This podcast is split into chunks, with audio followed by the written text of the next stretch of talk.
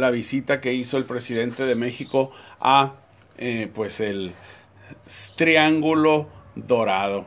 En esta ocasión, amigos, bueno, parece ser que hay está sucio en nuestro lente. En esta ocasión, amigos, ah, vamos a ver. Está sucio en nuestro lente. Ahí está, parece ser que ya está. Pues bueno, amigos, este, este comentario editorial llega a ustedes gracias al podcast Anchor Columna del Ángel y a ustedes gracias en Facebook Live y en eh, pues Columna del Ángel en canal de YouTube. Primeramente, amigos, pues bueno, la polémica visita del presidente López Obrador al Triángulo Dorado o a la zona eh, neurálgica del narcotráfico en el noroeste mexicano, pues hizo eh, que pues se crispara un poquito más el ambiente sobre el trato que se le está dando a los delincuentes de todos los carteles de las drogas o del crimen organizado en México.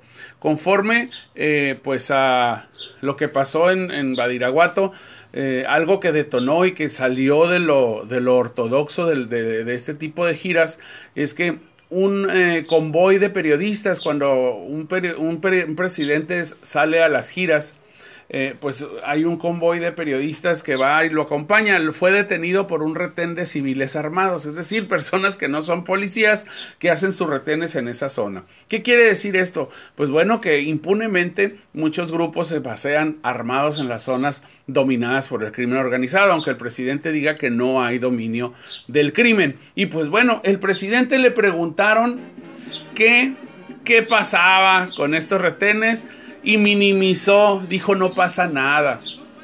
Es decir, la gente en México tiene cada vez más claro con este tipo de señales, porque yo creo que no son actitudes relacionadas, pensadas con este tipo de señales que, pues bueno, el presidente tiene una clara condescendencia con el grupo criminal avecindado en Sinaloa.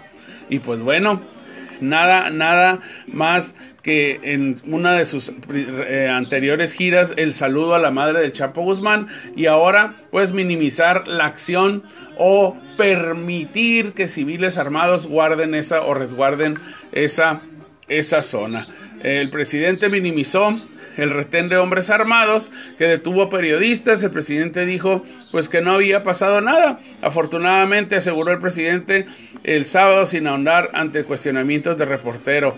Un grupo de civiles armados en su mayoría con vestimenta que simulaba uniformes militares detuvo en la carretera Badiraguato, Guadalupe y Calvo a un autobús en el que viajaban los periodistas. A la altura de ese poblado poco antes de llegar a la comunidad de La Tuna, de donde es originario el Chapo Guzmán, personal armado con eh, metralletas AK-47, pues detuvieron al convoy. El presidente se expresó y dijo hoy que era gente buena y en su gira de trabajo, pues dijo que el Triángulo de Oro se debería llamar el Triángulo de la Gente Trabajadora. Así que pues ya de aquí en adelante lo que el presidente está realizando en cuestión de enfrentar o confrontar a la sociedad y a los grupos de periodistas y de intelectuales con sus actitudes, queda muy claro que es un desafío. Y no es un desafío a los narcos, no es un desafío a la gente que está en contra del gobierno, sino es un desafío a la población que gobierna el presidente todos todos los días. El mensaje de AMLO, ¿cuál es? ¿Qué busca el presidente con sus giras en esta zona? Que pensemos que no tiene miedo al narco, que vamos a pensar que el tema del narco solo era en tiempos de Calderón.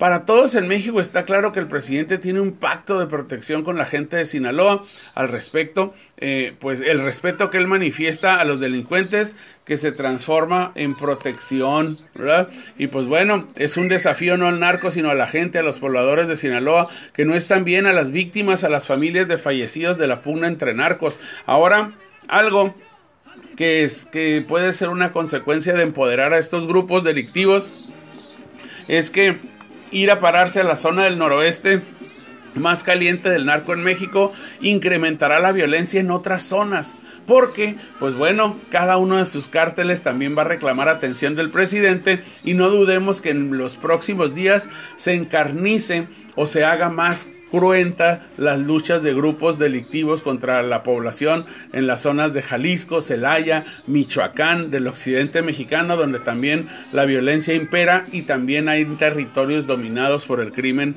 organizado. Mientras en un lado hay abrazos y no balazos, mientras en un lado hay condescendencia con otros grupos, los mismos grupos que pelean el país entero, ya no las plazas, van a empezar a manifestarse, pues como la única forma que saben mandar mensajes, que es, son mensajes de sangre y mensajes de muerte. Lamentablemente este es el país que ahorita estamos teniendo y pues muchas veces ya se está normalizando este tipo de violencia. Así que amigos, pues esperemos que el presidente recapacite y que no siga pues dando señales al mundo de ingobernabilidad. Amigos, este es el comentario editorial del día de hoy y pues bueno, espero compartan un poco el...